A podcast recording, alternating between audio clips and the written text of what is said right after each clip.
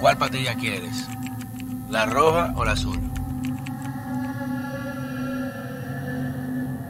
Señores, bienvenidos a otra entrega de este su programa favorito, Pedro Manuel Casals, el cuarto bate, aquí directamente desde Falla Media, donde siempre tratamos de llevarle el contenido alternativo de mayor relevancia, siempre buscando donde la narrativa mediática tradicional no quiere ahondar y buscando siempre las entrevistas y los personajes que dan mayor tema de sentido al escenario político actual y sin las ataduras ni los filtros que muchas veces imponen en otras plataformas más masivas o de narrativa mediática tradicional, que es lo que tratamos de distanciarnos. Y gracias al apoyo que hemos recibido de ustedes, seguimos creciendo. Siempre lo reitero y es un motivo de orgullo de cómo empezamos con un microfonito de cable en una cortina eh, eh, eh, en mi casa y miren cómo estamos hoy y continuaremos expandiendo con mucho más temas de innovación que vamos a llevar al estudio para darle más calidad a ustedes. Así que prepárense que venimos con ese contenido siempre activo. Recuerden suscribirse, encender la campanita, dejen los comentarios, la crítica, lo que les dé la gana de dejar, te lo dejan. Entonces, que no aprendan la campanita, no la aprendan, pero dejen algo. Diga, mira, no me gustó, pero escribe que no te gustó. Y dime qué tema quiere que tratemos y qué personaje quiere que traigamos, que a petición popular como siempre aquí, y hemos sido muy críticos, eh, y que la gente, no, pues el gobierno, cuando uno está el gobierno, el gobierno, cuando está en contra, entonces es del otro. Y como así hemos sido críticos, bueno también escuchar el otro lado de la campana, y traemos un joven muy preparado, eh, con quien nos une una gran amistad, y que hemos hasta confrontado temas públicamente, que es el querido amigo José Dantes, que es secretario jurídico del PLD. Gracias, José, por venir para acá. Gracias a ti, Pedro. El hombre guapo. Y tú vas para allá, tú vas donde casar, tú estás seguro. ¿Por qué no? Aquí, y que José de los jóvenes de la generación ahora eh, saliendo, naciente de lo que están floreciendo en el PRD, que tienen mucho futuro y que yo mismo en un momento dije, pero ¿cómo permanecer quizás una organización como esa, con todo el, el, el descrédito, el desprestigio que está sufriendo, los temas, pero hay que entender y hay que precisamente para eso tenemos aquí para confrontar eh, qué está pasando dentro del PLD, porque ante la luz nacional, ante la percepción nacional, es que el PLD es el causante de todos los males de este país y realmente se han visto cosas que uno dice deja mucho que desear.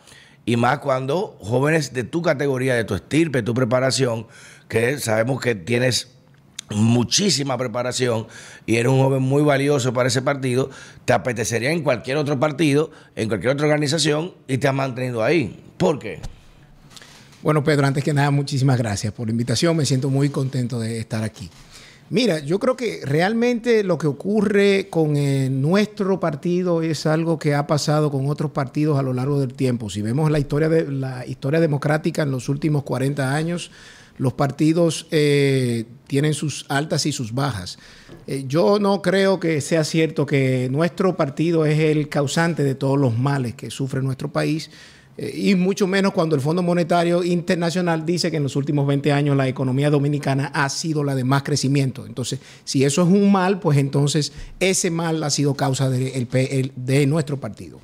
Que hubo sombras en nuestros cuatro periodos de los últimos 20 años Sí, hubo sombras, como la hay en todos los gobiernos, como lo hubo en los 12 años de Balaguer. Eso no fueron solo, fueron eclipses, José. Bueno, como lo hubo en los, en los 12 años de Balaguer, como lo hubo en los 8 años del PRD, como lo hubo en los 4 años de Hipólito Mejía, y como hay tantas sombras ahora en apenas dos años y medio de esta gestión de gobierno. Entonces yo creo que no es propio generalizar eh, lo que pasa en un partido político porque son actores distintos. No son los mismos actores del PRD del 78 que los del 82-86, que los del 2002-2004 y que los que hay ahora. Igual pasa con nuestro partido, aunque hayamos estado 16 años de corrido en el poder. Lo cierto es que eh, fruto del mensaje que nos mandó la sociedad en el 2020, pues hemos hecho un proceso interno de autocrítica lo suficientemente fuerte que dio lugar al a un proceso de, reestructuración interna que trajo como consecuencia un nuevo comité político, un nuevo comité central, donde pasamos de 600 y tantos de miembros que éramos a más de 1.300 miembros y la mayoría son nuevos. O sea, tú cuentas con un, un, nuevo comité central que está integrado por gente nueva, por gente joven, por muchas mujeres, igual con los distintos órganos y organismos. Entonces, yo creo que eh, realmente eso ha sido el fruto, vamos a decir, de esa autocrítica que nos hemos hecho. Si bien es cierto, como tú dices, que yo formo parte quizá de ese relevo político que hoy se ve de forma pública, no es menos cierto que yo tengo 28 años militando en el PLD. O sea, no soy, eh, vamos a decir, un activo nuevo. Y así hay muchísimos otros dirigentes. Lo que ocurre es que hay que tener algo claro, y eso también pasaba en los otros partidos. Los procesos de renovación no se dan en los tiempos en que la sociedad mandan por lo menos en, en nuestro caso. No, y más en nuestro país, que aquí. Por eso mismo. Hay que, hay que romper brazos para claro, entrar a o sea, vemos como en otros países, claro, primer mundo básicamente, eh, y quizás unos cuantos aquí, que eh, cada cierto tiempo, cada cuatro o cinco años, pues hay un relevo político. Natural en, dado. En nuestro sí. país no. En nuestro partido, el último de los relevos políticos fue hace 30 años. Literal, hace literalmente, años. literal. En el año 1994, cuando Juan Bosch sale del escenario y entonces pasan al frente de nuestro partido las tres o cuatro figuras que tienen o que, eh, eh, o que estaban frente a él durante los últimos veinte y pico de años. El expresidente Fernández, el expresidente Medina, Medina, Temo Montá, Félix Jiménez, sí, sí. ese grupo, ¿no? Eh, y entonces a veinte y pico de años después se produce este nuevo relevo. Pero lo mismo, pero exactamente eso pasó en los otros partidos. El Partido Reformista mantuvo al expresidente Balaguer hasta sus últimos días no, sí, como no. líder máximo, ¿cierto? Sí. Peña, en este caso también, que dicho sea, hoy es Cumple 25, cumple 25 años, de su 14. partida física Sí. realmente. eh, y Peña Gómez fue el gran líder de masas de este país. ¿Y cuántos años estuvo Peña Gómez gravitando en la política nacional? O sea, que yo creo que esto es propio de la cultura nuestra, de la política dominicana, que no debe ser así. Que yo creo que ya nosotros hemos llegado a un punto de inflexión en el cual los actores del sistema van entendiendo que tienen que dar paso a un relevo a los fines de que el partido mismo pueda eh, evolucionar con la sociedad a la que le toca servir. Y eso yo creo que lo hizo de una manera exitosa el hoy partido de gobierno, que supo interpretar a la sociedad Sí, dominicana. eso es correcto. Y dijo, bueno, ya llegó la hora de que los actores sean otros. Sí, y es entonces ahí entra José Paliza, Carolina Mejía, Sí, Yayo Sanz, una entre un grupo, claro Sí. que sí, entre un grupo de dirigentes que tampoco eran nuevos en ese partido. No, pero son caras que la gente la ve nueva ahora. Son caras que la gente la ve nueva ahora, como pasa en el caso nuestro. Dicen, ah, e- este es de la nueva camada. Yo tengo 28 años en el partido. pero ahora está la Entonces, oportunidad. Exacto. Entonces creo que los partidos lamenta- lamentablemente no han aprendido que esos cambios deben hacerlo aunque estén en el poder, sino que esperan a las grandes derrotas para Sí. entonces hacer esos cambios. Y creo que, que no nos ha ido mal, porque mira, independientemente de, eh, yo te puedo decir que cada día entran más y más jóvenes a nuestro partido. Vamos por más de ¿Cómo que 500 entran más jóvenes? Si tú, Claro. tú están saliendo el proyecto de Garitao. no, no, la no. gente yo sé que para Fuerza del Pueblo, No. para el PRM. de que hasta la que barre la Casa Nacional se fue. Se fue para otro lado ahora, para la nueva Casa Nacional PRM. Falso, falso, Pedro. No, ¿Están mira. entrando jóvenes al PLD? Mira, están entrando ¿Pero y jóvenes ¿Cuáles jóvenes? Porque los jóvenes son los que, sabes por los que más han despreciado al PLD son los jóvenes que le hicieron lo de la Plaza de la Bandera. No, pero ya eso cambió. Eso, ¿Ya eso fue, cambió? eso fue hace dos años y pico. Ah, bueno, Oh, pero ve a un barrio, ve a un sector para que tú veas. Aquí se están viendo cosas que hace años no se veían. La quema de gomas por, por, por las crisis, por las crisis energéticas. Y eso no mandado. Por el alto José. costo de la vida. No he mandado eso. Bueno, yo quiero que tú le preguntes a toda esa gente a ver si eso es mandado. No, papá, es que cuando un plátano te cuesta 45 pesos, cuando una libra de pollo te cuesta 91, no, 99 pesos, es porque la cosa es dura. La gente está mal pasando. ¿Y qué ocurre? Como dijo James Carville, el asesor de la campaña de Clinton en el 92, cuando le preguntaron en un panel It's the ¿Qué po- economy stupid, papá. Exactamente. que, o sea, ¿a qué le atribuía que Bush podía perder y Clinton podía ganar cuando era una persona, cuando era un gobernador de un estado del sur? Chacho, de vaina que ni su mamá. Nada que ver, dijo, it's the,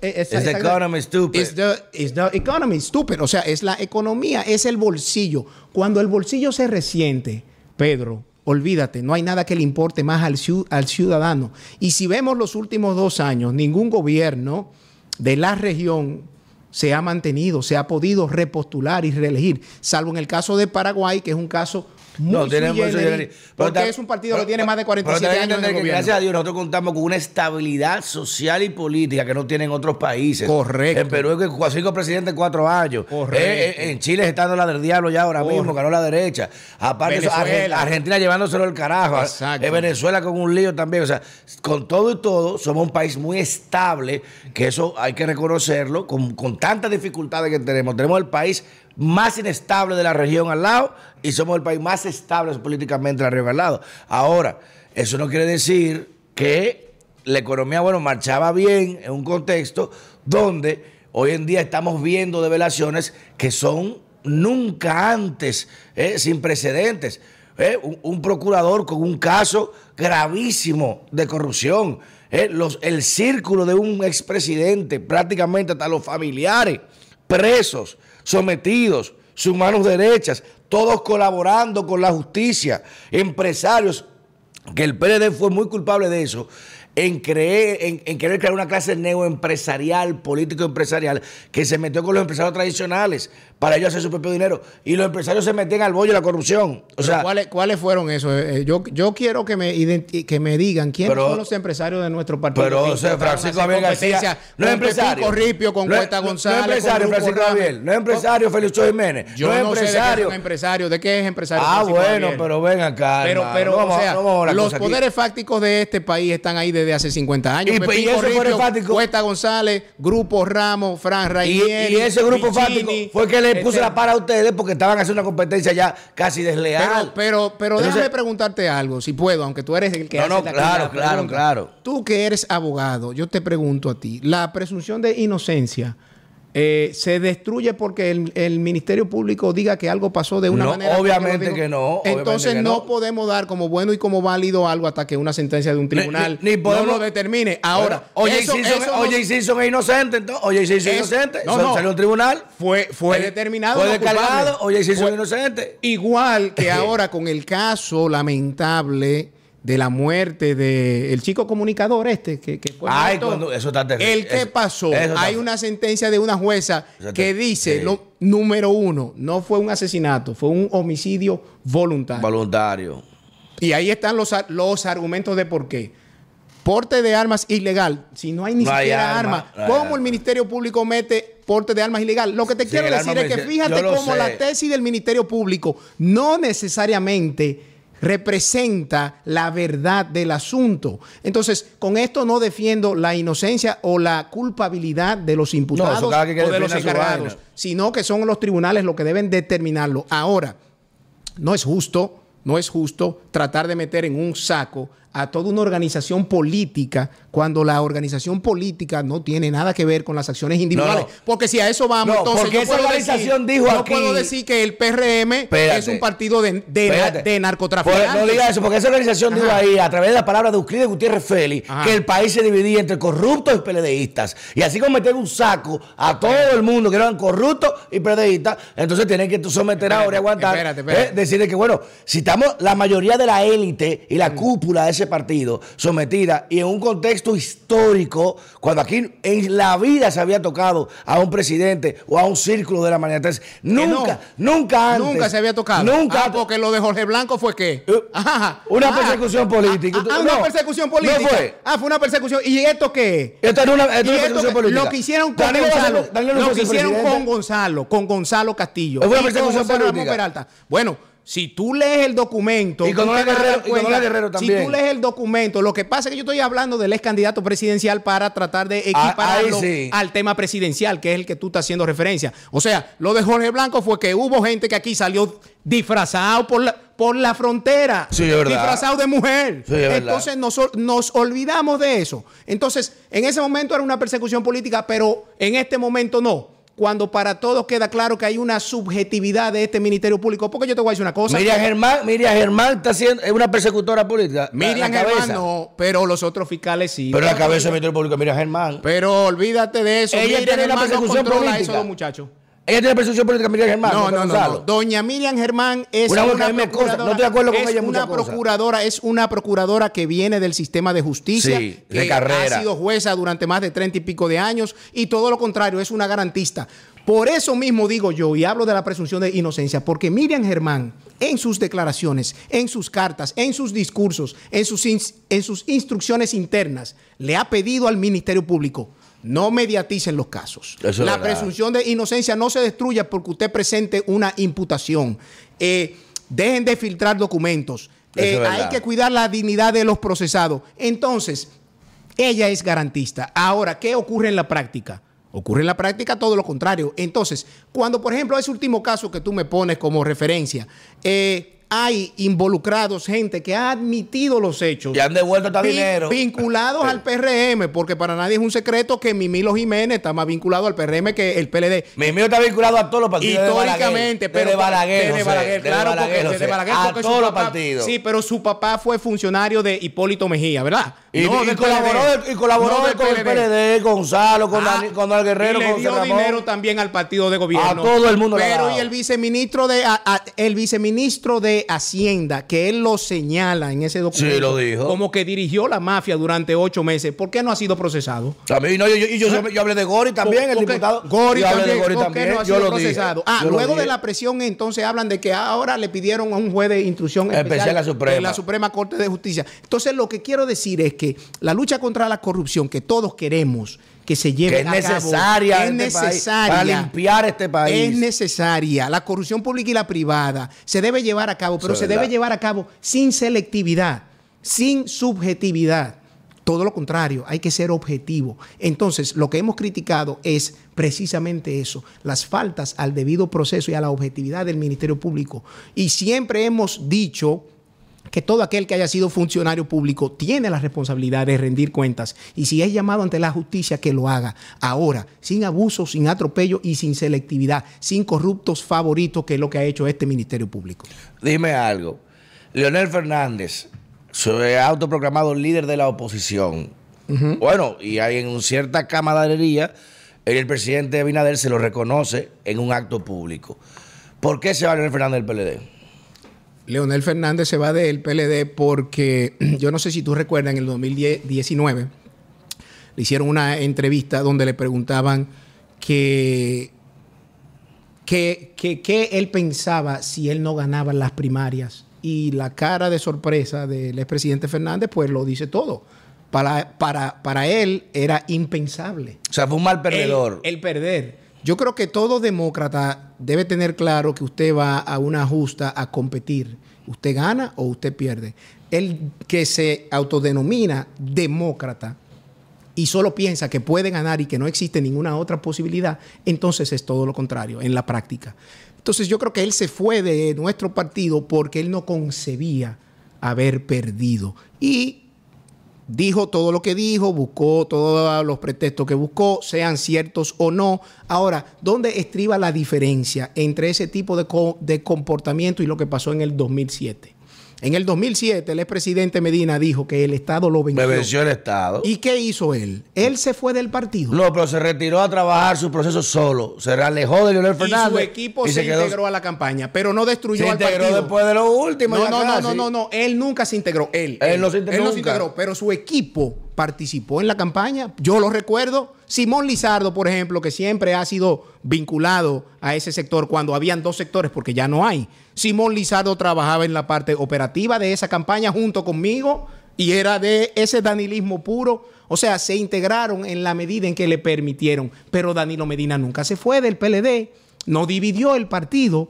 Entonces, lo que te quiero decir, fíjate los Bueno, dos verdad. comportamientos, los dos tipos de comportamientos. Entonces, alguien que entienda que o es él o se hunde este país, realmente yo creo que eh, hace más gala del caudillismo del siglo XX a un político del siglo XXI. Y da pena porque eh, eh, los que apostamos a él en la década de los 90 y a principios de la, década, de la primera década del siglo XXI, creíamos que él era la persona llamada a cambiar esas estructuras mentales a los fines de que esta sociedad avanzara, pero lamentablemente es el mismo discurso de hace 25 años. Lo Entonces- dice Balaguerita Vinchista entonces, entonces, eso es lo que realmente eh, está él promoviendo para las próximas elecciones. Entonces yo creo que realmente mi hijo, por ejemplo, mi hijo mayor que tiene 21 años, eh, me dice, bueno, él lo conoce porque se recuerda de él y porque sabe que su papá trabajaba con él y veía fotos, etcétera.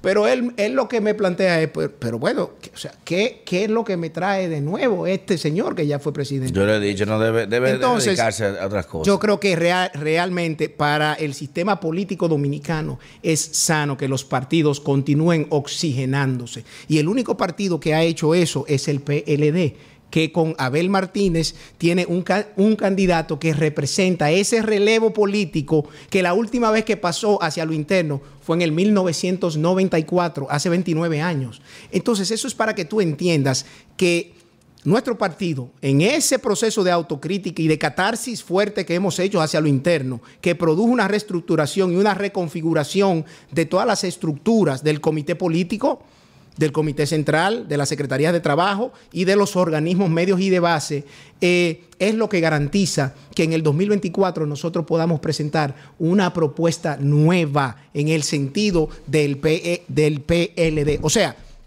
el PLD tiene un candidato que representa ese relevo, un candidato que es un estadista. a, diferencia de nosotros que no es nuevo, porque pues, hay que hablar que el Martínez fue presidente de la Cámara. presidencial, sí, pero, pero, bien conocido y tuvo presidente de la Cámara durante los tiempos de Brecht, casa uno, casa dos, con Valentín también. Sí, pero a ver, pero fue señalado. Bueno, hasta ahora no. Bueno, hasta ahora no. No, ha sido señalado, eh, eh, ha cumplido. Está y, bien. No, y no solamente eso, tiene dos auditorías de la Cámara de Cuentas de su gestión en la presidencia de la Cámara de Diputados y todo lo que ha, todo lo que ha prometido lo ha cumplido. Y, es, eh, y está en número uno en transparencia, en el CISMAP municipal. Ahí sí se dirigiendo la alcaldía durante seis años. Entonces yo creo que el más preparado el que más conoce el Estado, el estadista de los tres. ¿Más que Leonel Fernández? Discúlpame, como su primera vez ha sido él. Porque cuando Leonel Fernández fue candidato en el 96, no había sido nada abogado de los tribunales. Luis Abinader tampoco. Entonces, Abel Martínez viene de ser fiscal, viene de ser diputado, presidente de la Cámara y luego alcalde. O sea, tiene una, una visión para hacer su primera postulación más holística de lo que es el Estado. Pero además ¿A ti te cabe duda que el, el, equipo técnico de gobierno más formado es, nuestro, es nuestro equipo técnico? ¿A ti te cabe duda? Eh, pero date la modestia en el carro, fue. No, no, porque tú, porque tú, aquí dijiste que cuando tú, cuando tú, cuando tú comenzaste tu comentario, tú tú planteabas que aquí se habla sin filtro, diciendo las cosas que ah, no, no, claro. Entonces, eso es lo que estamos diciendo. Claro que sí. ¿El mejor equipo lo tienen ustedes? Claro, el mejor equipo técnico lo tiene el PLD. Si no, por esa, si no fuera por eso, la economía no hubiese crecido durante 20 años como creció. Si no, no desciende la pobreza. Cuatro puntos, ¿qué, ¿qué, cuatro puntos porcentuales? Perdón, 12 puntos porcentuales de cómo estaba en el 2012 versus el 2019. Si no fuera por ese equipo técnico, no se hubiera armado todo toda la estructura legal que hoy cuenta el Estado. Yo quiero que tú me digas las leyes que ha producido este gobierno que no sea para favorecer intereses de, de, grandes capitales. ¿Los fideicomisos son para favorecer capitales? Ah, ah, no, es para el pobre del barrio. Pero usted trabajó también la ley de fideicomiso. Y tú para la construcción de viviendas de bajo costo. Lo que sabe lo que pero para la construcción de viviendas de bajo costo, fíjate cuál era la finalidad de ese fideicomiso. Construcción de viviendas de bajo costo. O sea, para el ciudadano. Esto supuestamente es para crear empleo. Y para el desarrollo de los pueblos. Para el desarrollo de los pueblos, pero van tres años y no se ha desarrollado nada. Todo lo contrario, tenemos una situación con los terrenos de Bahía de las Águilas. En ese fideicomiso está, contemplado, está, contemplado, que quieren vender los terrenos. Lo de Bacanyé lo denuncié. Lo de Bucanyé también. Y al corrupto, al abogado ese, al Salvador Catrén, el papá que tiene el lío, se lo van a investigar y van a anular esos títulos. Bueno, yo porque lo falsificaron. Se lo dije yo responsablemente. Al Salvador Catrén es el papá. Yo lo que sé. Y a todos los socios que le compraron. Yo lo que sé es que esos terrenos son del Estado Dominicano desde 1953. Y, no se ha decidido la litis. Eso desde 1953. no, no, Entonces, cuando pero es un caso particular de ese, de ese tipo. Pero lo que te quiero decir, pero, pero ha firmado documentos con la dirección de alianza público-privada, supuestamente. eso no está bien. Sigmund, y Sigmund, eso es ilegal, lo y sabe. Sigmund, y Sigmund, Freud es mi hermano y, creo, y creo en su seriedad. Creo en su seriedad. Eh, pero ahí hay intereses que están hasta por encima de él. Entonces, lo que te quiero decir, vuelvo, el equipo técnico que dirigió los gobiernos del PLD, porque ojo, hay que tener en cuenta algo. Un gobierno no lo dirige una persona. No, eso es imposible. Es un No, equipo no, eso es- técnico. Al revés, la persona entonces, de la cara. Entonces, entonces, ¿por qué razón satanizan al PLD, los gobiernos del PLD? Porque tres o cuatro estén siendo imputados, no se le ha aprobado, hay que probárselo, imputados de que hicieron cosas indebidas. Que los tribunales se encarguen de eso. Pero de cientos y cientos de funcionarios que hay en la administración pública, que hayan 30 o 40, no sé cuánto, ¿qué porcentaje es? Ahora, vamos a hablar de los casos que están pasando ahora. Lo de supérate, lo que salió ahora ayer, eh, eh, ahora ayer, que una empresa del Contralor General de la República, que es el órgano de control interno del Estado, Sí, le, su- le suplía. suplía al Eh, Estado sí, pero y, y- le suplía a la Cámara ¿Y de quién es Cuentas. el director de compra? ¿No del PRM? Espérate, compra espérate. contrataciones, No. es de participación ciudadana. Entonces, y es de organismo de sociedad civil. Exactamente. Ah, pero es un partido. Entonces, no, pero, pero, pero, espérate, pero la sociedad civil que se jacta de transparencia, entonces agarra y se mete la lengua donde no le dé el sol. Prácticamente. ¿Por qué? Porque Carlos Pimentel, pero aparte de, hay otro elemento. Tú sabías que en la compra de Fiona, por ahí hay mucha tela donde cortar. Tú sabías que de 21 instituciones que fueron autorizadas por los decretos Para compra emergencia. para la compra de emergencia, solo cinco han cumplido con los procedimientos de compras. Y Eso es grave. Si se eso es han- así, eso es así, y eso es se grave. invirtieron más de 20 mil millones, de, pesos. Y lo tenemos documentado por proceso individualmente. Eso va para la Procuraduría pronto. Eso- va eso es así, eso es grave. Eso es grave. Oh, pero ven acá, aquí se hicieron compras por ese proceso, por esa, por Fiona, en sitios donde no cayó una gota de agua. Entonces, ¿qué es lo que quiero decir? Sacaron manguera ¿Qué, mojar. qué es lo que quiero decir? Si una de las banderas de campaña de este gobierno fue la transparencia, han hecho todo lo contrario. Cuando la ley de fideicomiso se estaba discutiendo en el Senado de la República, No, no, ahí no te la dejo, porque este presidente ha sido responsable. Y al que, aunque la justicia no ha actuado, al que ha tenido que destituir lo ha destituido, que no pasaba en otro gobierno. Que no pasaba en otro gobierno. ¿Cuál ¿Y por qué no lo han corrupción? ¿Cuál ¿Y por- corrupción? y por qué no lo han sometido? Destituido. ¿Y por qué Incluso no lo han sometido? a su alfil político. A su alfil político y mano derecha, Ajá, eh, que, que es Rafael Fulcal, Ajá. lo mandó para su casa, Eh, sabiendo el costo político que le iba a traer eso dentro del partido. Y déjame preguntarte algo. Eh, que no lo hizo Danilo. ¿y No lo qué? hizo Danilo ni con José Ramón Espérate, Peralta, espérate, espérate. ni con Montalvo, ni con Machera. Ok, excelente. Ah. ¿Por qué lo cancelaron a esos funcionarios? ¿Por qué? Por rumor público. Por rumor público. Sí. ¿Y qué ha hecho el Ministerio Público Debió- objetivo? eh, eso debió investigarlo. Entonces, eso Debió es lo que te digo, que Debió solamente está focalizado, solamente está focalizado en una lucha contra la corrupción en un periodo en particular. Porque déjame decirte lo que está pasando con lo de las tarjetas de, ¿cómo que se llama? Supérate. Eso es escandaloso. Lo que está pasando en las EDES es escandaloso. Lo que está pasando eh, en el Instituto Postal Dominicano es escandaloso. Lo que está pasando en titulación, que no me gusta Pero- referirme porque pero, yo fui José, director. de ahí. Escandaloso es como dejaron el, el de norte y el de este. eh, ¿Y por qué no el, cuñado está sometido, el cuñado Danilo Medina y más ¿Dónde, dónde, dónde está De sometido? Hasta, hasta los radiadores de la camioneta se llevaban. ¿Dónde, dónde están sometidos? ¿Cómo que están en el expediente? ¿En cuál expediente? En el Medusa están también involucrados. Yo no y búscalo, y los de norte y los de este. No, y cómo no. desfalcaron por 40 mil millones de pesos. sometidos, eh, esas sedes. discúlpame, no Ah, están ah, sometidos. ah, Hay que tener mencionados, sí. Ahora- Todo eso ha pasado y ha Ahora- pasado de antes. Ahora, lo que yo te puedo decir. a Mega ti- Max Supply, búsquelo. Lo, lo que yo te puedo decir a ti es algo. La cantidad de transferencias de dinero que se ha hecho del gobierno central a los fideicomisos sin un marco regulatorio, eso va a dar pie a muchos expedientes de corrupción. A muchos, Eso ya es otra cosa. Miles y miles de millones de pesos. Y se ve que el fideicomiso tiene una regulación bien Entonces- estricta con el tema de la disposición de los bienes y los activos. eh, pero, pero aparte de, ¿qué pasó? Cuando se estaba di- discutiendo la ley de fideicomiso en el Senado de la República y se planteaba la inclusión de la ley 340-06 de compras De y contrataciones públicas, que es la que te garantiza Hombre, de que no se den obra grado a grado, etcétera, y o qué. ¿Qué hizo el PRM?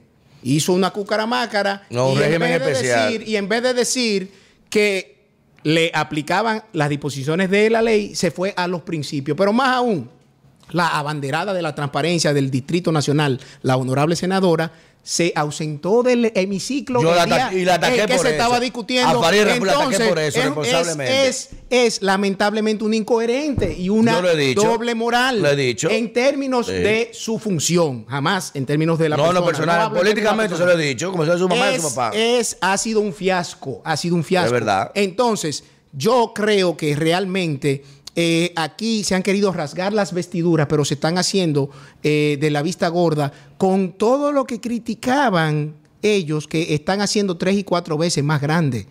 ¿O no es así? Se criticaba la publicidad que tenía el gobierno de Danilo Medina y en ocho años la DICON invirtió, creo que fue en 1.300 y pico de millones y este en dos años va por cuatro mil y pico. Entonces, ¿qué es lo que estamos haciendo?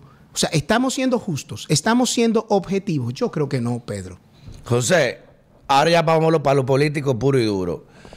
Ustedes saben muy bien que ustedes no van a ganar, que no van, el PLD no, no, no, va a ganar elecciones. Por lo menos son no va a ganar elecciones. Ah, bueno. Y espérate, espérate. Ah, okay. pues como, claro. como, fuerza política, usted sabe que son no van a ganar elecciones. Eso, Nunca nadie lo, como fuerza política solo la ha ganado. Ajá. Entonces, Nunca. Hay, hay, hay que usarse hasta con el diablo para ver, si, para ver cómo se va a armar. Ahora, Abel Martínez representa dentro del PLD y fuera una espada de Damocles. Porque para Dino Medina, Abel tiene todavía rasgos de alianza con Leonel. Pero para Leonel, Abel es un traidor, porque se ha quedado en el PLD con Leonel. Y eso podría dificultar un acercamiento de que, bueno, yo voy, pero si soy presidente. Abel, como joven ahora, no le convendría, por así decirlo, su imagen ya presidenciable, asumir una vicepresidencia. Y Leonel, obviamente, el ego no va a permitir que él quepa en un carro como vicepresidente. ¿Cómo ustedes manejan eso? ¿Se sentará en una alianza? ¿Estaría dispuesto a ver a ceder la presidencia, la candidatura? ¿Volvería a Leonel al partido? ¿Se unirían de nuevo? ¿O ese Leonel que usted dice que es mal perdedor, si lo necesitan ahora para ganar, lo van a buscar? ¿Cómo van a manejar eso ustedes?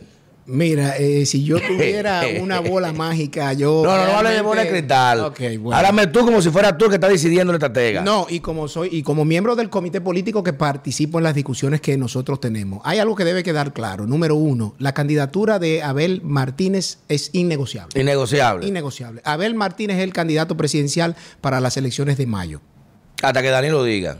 No, no, no, no, no, no. Hasta que no, no, no, no, no, no, no, no, no, no. Mira, si algo, si algo yo debo de reconocer de ese señor es que se ha mantenido al margen de todos estos procesos. Coño. Hasta, hasta, acá, pero, no a ver, Pedro, una cosa es. No se hace nada sin Danilo decirlo en el PLD. Óyeme, óyeme. No, no. Que él es parte de las discusiones, sí. Que él forma parte de los debates, que se le consultan ciertas cosas, sí. Pero al final, ¿tú sabes qué? Es el centralismo democrático lo que se impone. Nosotros votamos. Y, se en contra de él mayoría- votan. Muchas veces yo voto en contra de cosas que él ha, que él ha planteado y el tiempo me ha dado la, la- la razón sobre eso y sobre, o sea, sobre varias cosas. Abel Martínez tiene claro algo. Él quiere ser presidente. Él no aspira a ser vicepresidente de nadie. Y él sabe bien que tiene todas las posibilidades para lograrlo. Y se ve cada, cada vez que él va a una provincia, cómo la gente sale desbordada a manifestarle su apoyo y su respaldo. ¿Por qué? Porque tú lo, tú lo has visto en todas las encuestas. Los tres principales problemas que aquejan a la sociedad, a la sociedad ¿cuáles son? El alto costo de la vida, la delincuencia y el desempleo. Entonces, eh, ya no ven las esperanzas en este partido de gobierno. ¿Por qué? Porque están en el gobierno y no han hecho nada para reducir esas, esas situaciones que afectan la calidad de vida del pueblo dominicano. Entonces, están viendo en un PLD renovado, con Abel Martínez a la cabeza y con un grupo de dirigentes a la cabeza, que combinado con lo mejor de la experiencia, nosotros podemos presentarle una propuesta atractiva al pueblo dominicano para tratar de reencauzar e- este país en los senderos de progreso, de desarrollo y de bienestar para todos y no para un sector O sea no, hay forma de ver a Leonel Fernández en la boleta del PLD como candidato presidencial. Como candidato presidencial, no, No, imposible. no hay forma. No, no, eso está fuera de discusión. Cuidado, si siendo en un par de meses te tiene que traer esa palabra. Lo estoy diciendo hoy. Si me la tengo que tragar, vengo aquí y digo, me equivoqué. Si lo quieres apostar. Apunta, saca ese corte. Ey, saca ese corte. saca ese corte, Saca ese corte. Óyeme, Sí. saca ese corte. El PLD en Ah, mayo del apunten. 19 lleva a Abel Martínez como su candidato presidencial. Eso es innegociable. Si no es así, yo vengo el día Y me lo va a decir 20 aquí. de mayo y te lo digo aquí en este programa. Mira, esto está apuntado, José. Sí, claro. Otra cosa, ya para concluir, que seamos un tiempo muy apremiante y agradecemos. Mira cómo la conversación aquí es fluida. Sí. Eh, a diferencia con muchos otros que, que cagueando, ¿vale? Mira cómo la cosa es. En caso de que no se dé esa coyuntura de alianza con el, la Fuerza del Pueblo con Leonel. Ojo, que eso es lo presidencial. es lo presidencial. Sí, porque lo Porque hay municipal, otro- hay otros conversaciones se sabe. ¿Estarían ustedes dispuestos a pactar o por lo menos por debajo, con concesión de ministerio, cosas con el gobierno, con el partido de gobierno en su momento. Aunque lleve esa candidatura para debilitar a Leonel. Con el partido de gobierno, con el Sí, actual. ajá. No, imposible. También imposible. Oye, ¿por qué razón? Porque es que el, el partido de gobierno es el único responsable de, de la calamidad que vive el pueblo dominicano. Entonces eso No en va a este pactar con el malo. Eso en este caso sería pactar con quien ha creado esta situación de desasosiego social.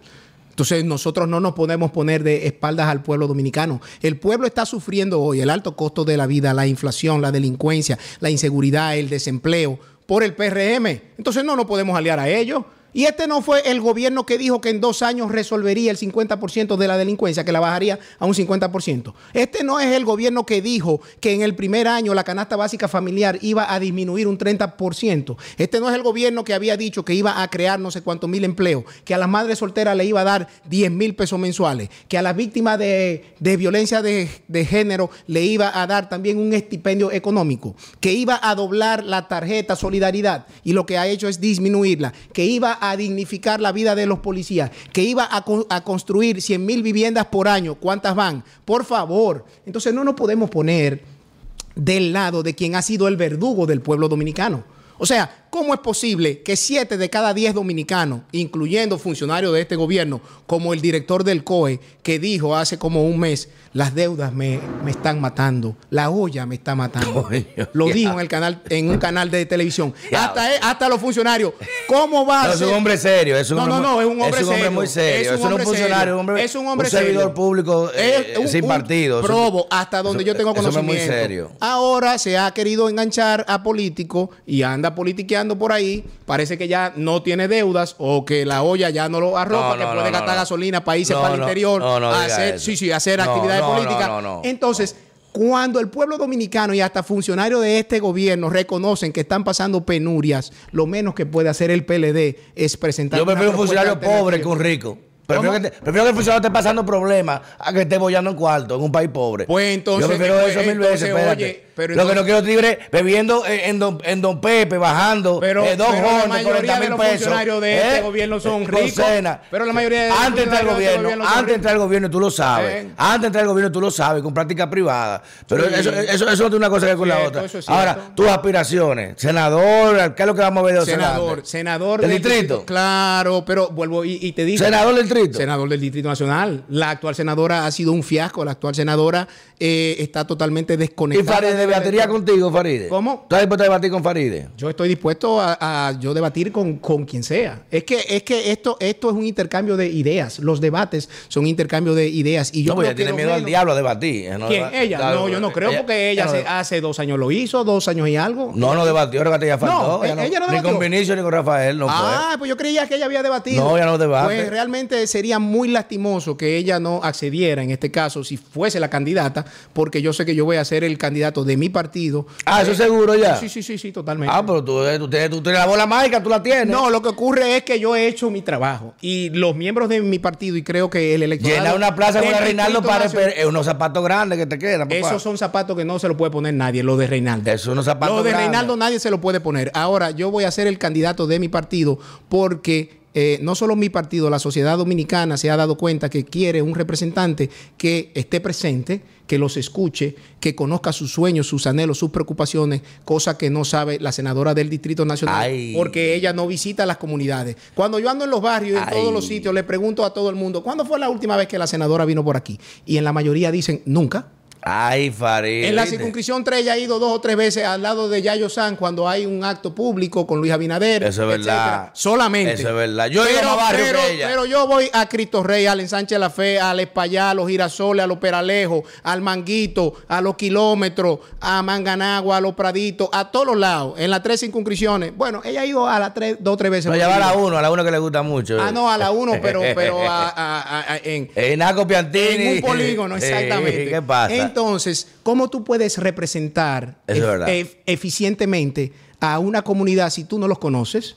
¿Cómo tú puedes abogar por la solución de los problemas de una comunidad si tú no las identificas? que la uno no es el distrito, ¿eh? Entonces, uno no es el distrito, señor. Exactamente. La uno no es el entonces, distrito. Entonces, además, yo creo que la sociedad dominicana demanda de un perfil como el mío eh, para todos los niveles. ¿Por qué? Porque como eh, estábamos diciendo, o sea, ya se cansaron de que los actores políticos sean los que tienen 30 años en el panorama. Oigan entonces, eso. entonces, ¿qué otros candidatos hay dentro de mi partido? Hay uno que otro. Ahora lo que hay que ver es si ellos, se- si la sociedad del Distrito Nacional se, se sienten re- representados o identificados con esas otras propuestas. Yo creo que no.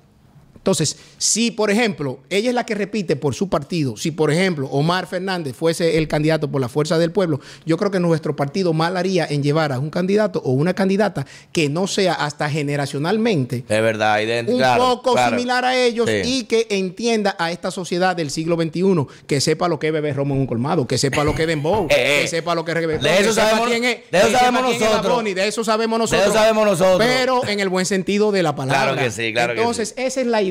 Y yo quiero ir al Senado a representar de una manera eficiente al Distrito, al Distrito Nacional y además tengo una serie de proyectos de ley que beneficien al ciudadano, no a los grandes intereses. Porque, por ejemplo, uno, uno fundamental, ¿cómo es posible? que el oficial del Estado civil esté facultado para casar a dos personas y no para divorciarlos. Eso es un tema delicado. Pero recuerda Que tú tengas que eh, ir a un proceso judicial. Coño, que pero da- o sea, en un país como este donde te falsifican, coño, hasta el de nacimiento, que un oficial de Estados lo Unidos te tienes- divorciar. pero te lo divorcia y la mujer ni sabe que está divorciada, llega a los 10 ojos. Pero peor es que te cases, papá, porque te entra en una comunidad de bienes. O sea, lo que va bien, lo que tú tienes es que crear los mecanismos de control para Bueno, que esto mira, funcione. es una buena analogía, hay que Lo que te quiero decir es que la, eh, la producción de leyes, desde mi punto de vista, tiene que ser para simplificar la vida de los ciudadanos del día a día. Entonces, yo creo que aquí hay que hacer una ola de reformas sustantivas, no solamente desde el ámbito de vista, vamos a decir, del derecho penal, no, el derecho civil, que es que el, el que... Y que está muy atrasado, el que ¿eh? regula el día a día, los y los contratos, comercios, las contrataciones, el comercio, los etcétera. convenios, sí. Entonces, tengo proyectos para el Código Civil, para el Código de Procedimiento Civil, el Código Laboral, tenemos que actualizarlo, Del que data de 92, 1992. compadre, una locura. Estamos hablando de 38 años. O Sí. sea, entonces, ¿tú crees que es posible que una senadora que era una aguerrida de los préstamos en la Cámara, ahora es la principal promotora y que en dos años van por 20 mil millones de dólares? Porque ahora el dinero sí se está usando bien, dijo ella. Dicen ellos. No, se, se está usando bien, pero entonces el puente Bosch lo han reparado ocho veces. Coño, Eh, no hay dinero para las escuelas, que hay que mandar a los muchachos a las 12 del día porque el No. desayuno escolar. Y no hablemos del tema migratorio. Tenían la solución para el problema migratorio. No, no. Entonces Este no hay una política fronteriza muro. ni una política Lo que no hicieron ustedes está haciendo el muro. No, y espérate. ahí lo paró la Los primeros 23 kilómetros del muro, No, ¿quién, quién lo hizo? Vamos a hacer. Espérate, ok. Vamos a ser justos. Vamos. Y Danilo paró las deportaciones de ilegales. No, no, espérate, espérate, Aquí se está espérate. resumiendo. ¿Quién hizo los primeros Eso, 23 hay que kilómetros del muro? Hay que dársela. ¿Quién hizo los primeros 23? El- ah, casi obligado, casi ¿Cómo forzado. que casi obligado? Una, una Eso fue una iniciativa de No, no, nosotros. no. Nosotros- Este la, una iniciativa nuestra. Y el plan de regularización, ¿quién lo hizo? ¿Por Eh, qué no se continúa? Que el plan. Se Pero ¿por qué no los cuartos batados en ese plan que no sirvió para nada. Ajá. Más inmigración que nunca hay Y ahora. lo que están haciendo en la provincia fronteriza de darle carné a los Eso es ilegal también. Yo yo tengo una acción en el Tribunal Administrativo, ¿tú tengo una acción contra eso. Pero tú sabes por qué? Porque no hay una política migratoria clara. Y una política migratoria tiene que ver con control de fronteras, con control migratorio, con temas laborales, con temas de salud, porque entonces hablan de, del impacto que eso tiene en el sistema de la salud pública, lo todos los migrantes haitianos. Entonces, ¿cuál ha sido la política pública? ¿Tú identificas una política pública clara? Yo no. Entonces, sobran los cuartos, claro, porque cuando el ministro de Salud Pública dice que se ahorran 5 mil millones de pesos, pero en un hospital de Valverde hay que reutilizar las jeringuillas, Diablo. así sí. O si, se ne- si hay que nebulizar a un niño en un pasillo sentado en doblo de 8, ahí no digo yo No, que se no, ahorren eso- 5 mil millones de pesos. No, así no. Entonces, ese es el tema. Yo creo que este gobierno ha dado muestras de ineficiencia y lo que criticaba, lo que usó como una bandera para llegar, lo ha estado repitiendo tres y cuatro veces más grande, más grave que lo que nos acusaban a nosotros o a nuestro gobierno, no a nosotros. Bueno, A señores, esto ha sido candela pura, literalmente como está nuestra Falla, plataforma. falla. Falla, falla, esto ha estado en falla, en falla. Prepárense porque esto viene muy caliente, así ya yo veo los comentarios encendidos. Próximamente vamos a traer a José para hablar ya de sus propuestas legislativas y contrarrestar temas sobre las mismas que parecen muy interesantes. Pero gracias de antemano y prepárate que No, los comentarios van a llover ahora. Que vamos a lluevan. coger fuego. Que lluevan, que lluevan. Cambio fuera. Bien. Le dimos duro.